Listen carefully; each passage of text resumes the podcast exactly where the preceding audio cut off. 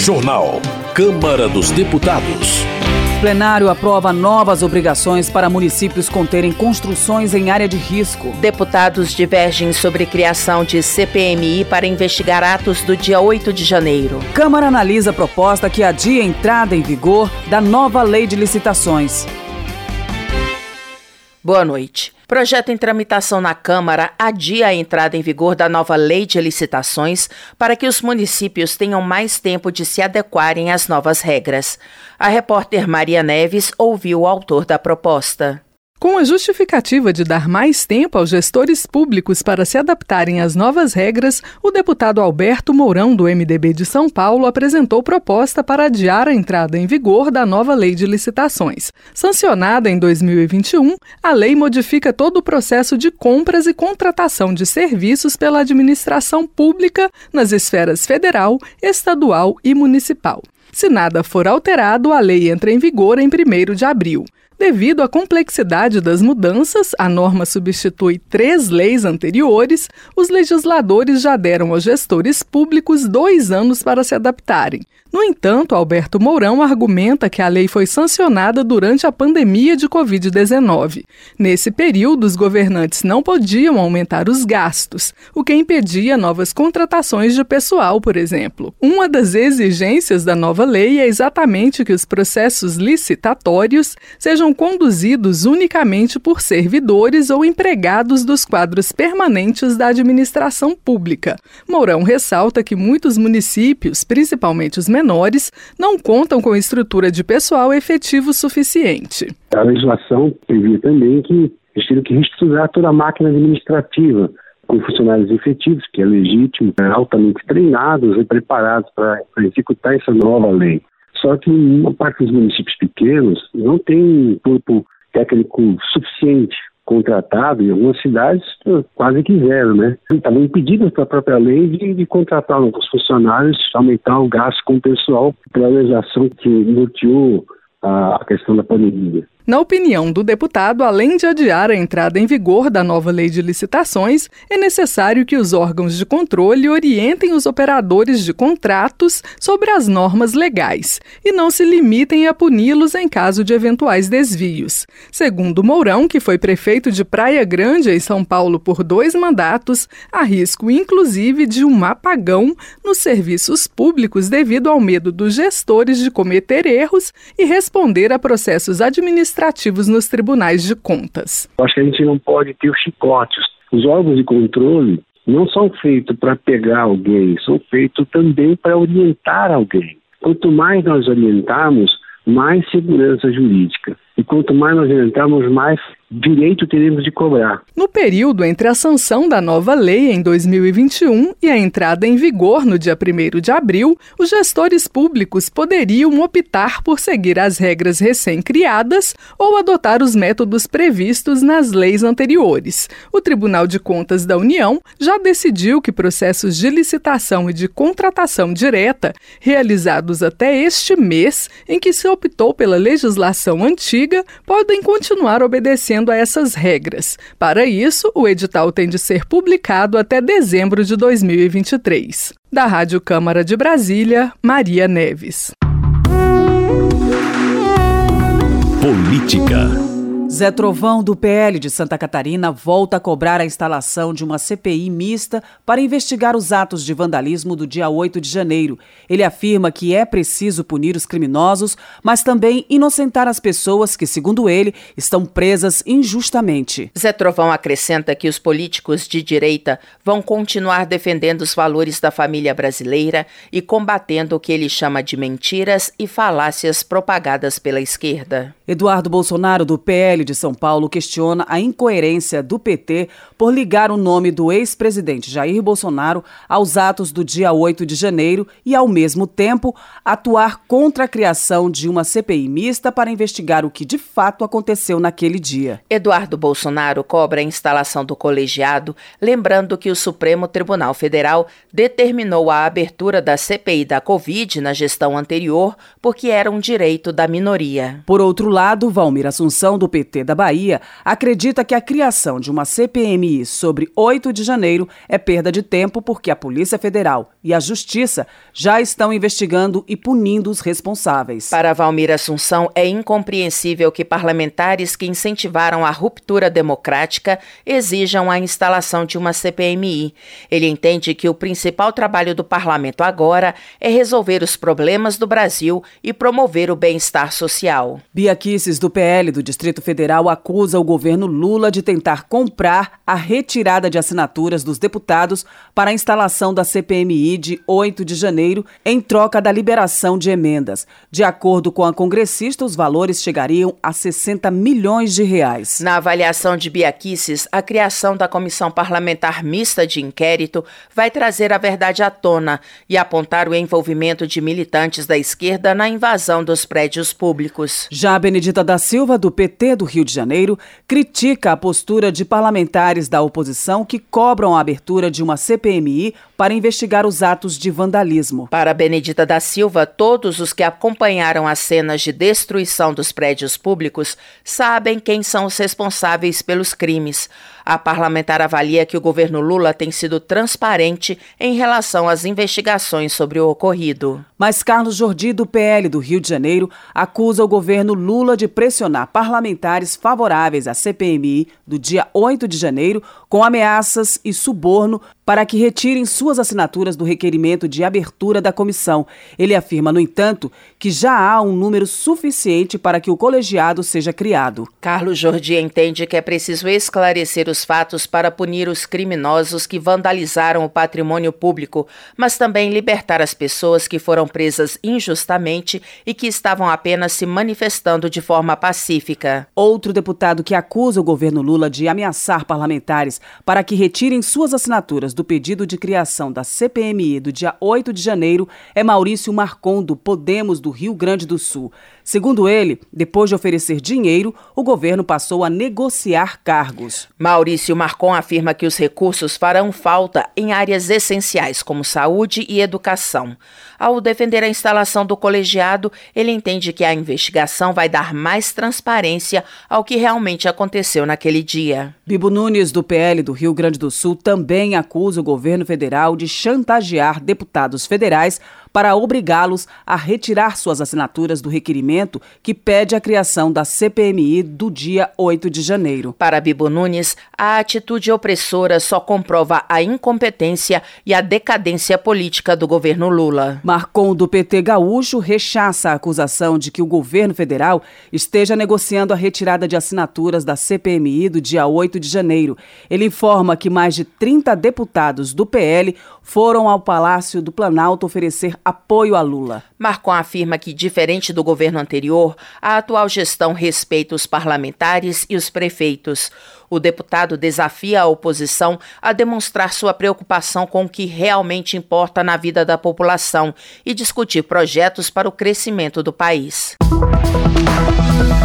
Otone de Paula, do MDB do Rio de Janeiro, afirma que, apesar dos esforços contrários do governo federal, será inevitável a instauração de uma comissão parlamentar de inquérito para investigar os atos de vandalismo do dia 8 de janeiro. Otone de Paula avalia que o presidente Lula e o ministro da Justiça, Flávio Dino, tinham condições de conter a depredação do patrimônio público. Para ele, a CPI deve investigar se houve prevaricação. Por outro lado, Alfredinho, do PT de São Paulo, argumenta que não é preciso instalar a CPMI, porque os vândalos fizeram questão de se identificar como bolsonaristas. Alfredinho ainda rebate as críticas ao presidente Lula. O congressista afirma que as falas refletem o despreparo dos apoiadores de Jair Bolsonaro, que deixou, segundo ele, apenas a fome e as mortes por Covid como marcas de seu governo. Osmar Terra, do MDB do Rio Grande do Sul, reforça o pedido de criação criação de uma CPI mista para investigar os responsáveis pelos atos de vandalismo e possíveis abusos cometidos contra os cidadãos detidos em virtude dos acontecimentos. Osmar Terra se mostra surpreso com o esforço do governo federal em impedir a criação da comissão parlamentar de inquérito e o acesso às imagens das câmeras de segurança do Palácio do Planalto. Por sua vez, Luiz Couto, do PT da Paraíba, registra que os parlamentares que estão exigindo tratamento digno para as pessoas pessoas presas pelos atos de vandalismo no dia 8 de janeiro são os mesmos que sempre criticaram o respeito aos direitos humanos. Para Luiz Couto, as investigações que vêm sendo feitas pela polícia devem continuar para que todos os envolvidos, incluindo aqueles que financiaram os atos criminosos, tenham uma punição rigorosa. Cabo Gilberto Silva, do PL da Paraíba, questiona por que a base aliada do governo Lula não apoia a abertura de uma CPI mista para investigar os atos de vandalismo. Ele entende que a iniciativa é necessária para encontrar os responsáveis pelas depredações. Cabo Gilberto Silva ainda critica parte da imprensa brasileira. O deputado afirma que, ao evitar críticas à atual gestão federal, os meios de comunicação demonstram não ter compromisso com a verdade. Nicolas Ferreira, do PL de Minas Gerais, protesta contra a posição do governo Lula à instalação de uma CPI mista do dia 8 de janeiro. O parlamentar reafirma que pessoas inocentes foram detidas acusadas de vandalismo. Nicolas Ferreira pede que o presidente do Congresso Nacional, senador Rodrigo Pacheco, demonstre compaixão e promova o esclarecimento dos casos, instalando a comissão parlamentar de inquérito. Já Zé Neto, do PT da Bahia, acusa oposicionistas de usarem argumentos falsos na defesa de suas posições, deixando a verdade de lado. Ele classifica como risível e trágica a acusação de que a esquerda teria fabricado os atos de vandalismo do dia 8 de janeiro na esplanada dos ministérios. Zé Neto repudia o comportamento de parlamentares que propagam em verdades, afirmando que tal atitude pode levar a consequências negativas no futuro. De acordo com o deputado, é preciso focar nos interesses coletivos e no desenvolvimento do país. Marcel Van Hatten, do Novo do Rio Grande do Sul, está indignado com a demora na instalação de uma CPI mista sobre os atos de 8 de janeiro. De acordo com o deputado, é inaceitável que as denúncias contra os manifestantes ignorem as condutas individuais.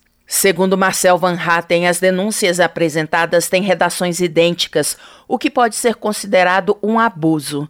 O deputado ressalta que qualquer pessoa tem o direito de saber exatamente qual é o fato que está sendo imputado a ela e qual a classificação jurídica disso. Já Tadeu Venere, do PT do Paraná, avalia que o esforço da oposição para criar uma CPI dos atos de vandalismo faz parte de uma tentativa de desviar o foco da sociedade em relação à notícia de que integrantes do governo Bolsonaro tentaram contrabandear joias no valor de 16 milhões e 500 mil reais. Tadeu Venere questiona por que Michele e Jair Bolsonaro não pagaram os impostos devidos sobre as joias trazidas da Arábia Saudita e o motivo de terem tentado retirá-las sem que fossem incorporadas ao patrimônio público. Coronel Crisóstomo, do PL de Rondônia, informa que apresentou pedido de impeachment contra o presidente Lula. Na visão do parlamentar, Lula vem tentando impedir o livre exercício do poder legislativo ao oferecer vantagens para quem não apoiar a CPI mista de 8 de janeiro. Coronel Crisóstomo argumenta que a influência de um presidente da República sobre a decisão democrática do Congresso caracteriza crime de responsabilidade. Para ele, o prosseguimento do processo de impeachment demonstra respeito ao ordenamento jurídico. Por outro lado, João Daniel, do PT de Sergipe, afirma que não há necessidade de instalar uma CPI mista de 8 de janeiro, porque os próprios criminosos filmaram suas ações e apresentaram provas suficientes de culpa. João Daniel espera que a justiça mantenha na prisão não só quem cometeu os atos de depredação, mas também puna quem financiou o crime. De acordo com o tenente-coronel Zuco, do Republicanos do Rio Grande do Sul, o presidente do Senado, Rodrigo Pacheco, se comprometeu a fazer a leitura do requerimento de abertura da CPMI dos atos de 8 de janeiro na próxima sessão do Congresso Nacional. Tenente Coronel Zuco afirma que o Brasil merece respeito, transparência e a verdade sobre tudo o que aconteceu na invasão e destruição das sedes dos três poderes em Brasília. Mas Lindbergh Farias, do PT do Rio de Janeiro, critica deputados da oposição que querem a instalação da CPI mista. Segundo ele, tudo não passa de um blefe para desviar o foco das denúncias contra o ex-presidente Jair Bolsonaro no episódio das joias vindas da Arábia Saudita. Na opinião de Lindbergh Farias, é preciso criar uma CPI para apurar os responsáveis pela tentativa de entrar no país sem que as joias, avaliadas em mais de 16 milhões de reais, passassem pela Receita Federal. Ele classifica o episódio como roubo e reafirma que as joias apreendidas são patrimônio da União. Segurança Pública. General Girão do PL cobra o envio de mais equipes da Força Nacional e a intervenção federal no Rio Grande do Norte. O deputado relata a situação de caos instalada no estado, com prédios públicos atacados e ônibus incendiados. General Girão também cobra do ministro da Justiça que, assim como teria feito na favela da Maré, no Rio de Janeiro, se dispõe a conversar com quem tem promovido os ataques no Rio Grande do Norte. O deputado é categórico ao afirmar que a situação exige uma ação firme do governo federal para proteger os cidadãos potiguares. Sargento Gonçalves, do PL, pede o afastamento da governadora do Rio Grande do Norte, Fátima Bezerra, por omissão e prevaricação. Ele argumenta que o Sindicato dos Policiais Penais do Estado alertou o governo potiguar sobre a possibilidade real dos ataques terroristas diversas vezes. De acordo com o Sargento Gonçalves, o secretário estadual de Segurança Pública, Coronel Araújo, também havia dito que tinha informações prévias sobre os ataques. Votação. A Câmara aprovou o projeto que obriga os municípios a elaborarem um plano anual para conter construções em área de risco. O repórter Antônio Vital acompanhou a votação. Os recentes casos de desastres e mortes causados pelas chuvas em vários estados fizeram com que a Câmara dos Deputados aprovasse projeto que obriga os municípios a elaborarem todos os anos programa de contenção de construções irregulares em áreas de risco. Também devem fazer parte desse plano a definição de alternativas seguras para essa população e o cálculo dos investimentos para combater enchentes e prevenir desastres. O projeto foi apresentado pelo deputado André Figueiredo, do PDT do Ceará, e altera a lei que trata dos repasses do governo federal para estados e municípios adotarem ações para prevenir esse tipo de ocorrência. Hoje, os planos municipais para casos de desastres já exigem a definição de sistemas de alerta para a população, exercícios simulados com a participação dos moradores das áreas de risco e outras previsões, como o planejamento de atendimento emergencial. O relator do projeto no plenário, o deputado Josenildo, do PDT do Amapá, destacou a importância da proposta. Os municípios deverão apresentar o plano de contingência contendo descrição dos investimentos em infraestrutura hídrica, combatendo as enchentes e a prevenção, e plano de contenção de construções irregulares em áreas de risco, com definição de alternativas habitacionais seguras. São dois essenciais pontos para tratar as causas dos problemas decorrentes das enxurradas. Ao justificar o projeto, o deputado André Figueiredo disse que o objetivo é direcionar as ações dos municípios para a prevenção de desastres em áreas de risco. O projeto foi aprovado de maneira simbólica, sem votos contrários. A deputada Juliana Cardoso, do PT de São Paulo, cobrou ainda a adoção de uma política de habitação popular que leve em conta moradias em locais seguros. Vocês acham que as famílias querem morar em beira de córrego, beira de rio, lugares aonde tem a sua vida em perigo o tempo todo, como aconteceu aqui no estado de São Paulo, no meu estado, na região do litoral? Não, senhoras e senhores. É porque as pessoas, infelizmente, não têm muitas vezes um programa pensado de uma habitação popular, como foi, por exemplo, Minha Casa Minha Vida, que tirou muitas famílias da área de risco. O projeto que obriga os municípios a elaborarem todos os anos programa de contenção de construções irregulares em áreas de risco seguiu para análise do Senado. Da Rádio Câmara de Brasília, Antônio Vital. Termina aqui o jornal Câmara dos Deputados com trabalhos técnicos de Everson Urani e apresentação de Val Monteiro e Luciana Vieira. Uma boa noite para você. Ouça agora as notícias do Tribunal de Contas da União. Minuto do TCU. O Tribunal de Contas da União promove na próxima terça-feira, dia 28, audiência pública para debater a crise humanitária nas terras Yanomami o evento terá a participação de representantes dos povos indígenas, autoridades do governo e membros do TCU. O objetivo é discutir os diversos aspectos da crise gerada pela falta de assistência sanitária a essa população e sugerir ações que podem ser adotadas para prevenir e proteger o território Yanomami e seus habitantes. A audiência é direcionada a representantes e servidores de instituições que tratam de política indigenista, sociedade civil organizada e a qualquer pessoa que se interesse pelo tema. O debate será presencial, na sede do TCU em Brasília, com transmissão ao vivo pelo canal do TCU no YouTube. Saiba mais em tcu.gov.br. TCU Fiscalização a serviço da sociedade.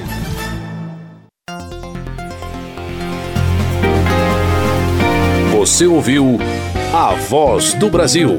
Boa noite.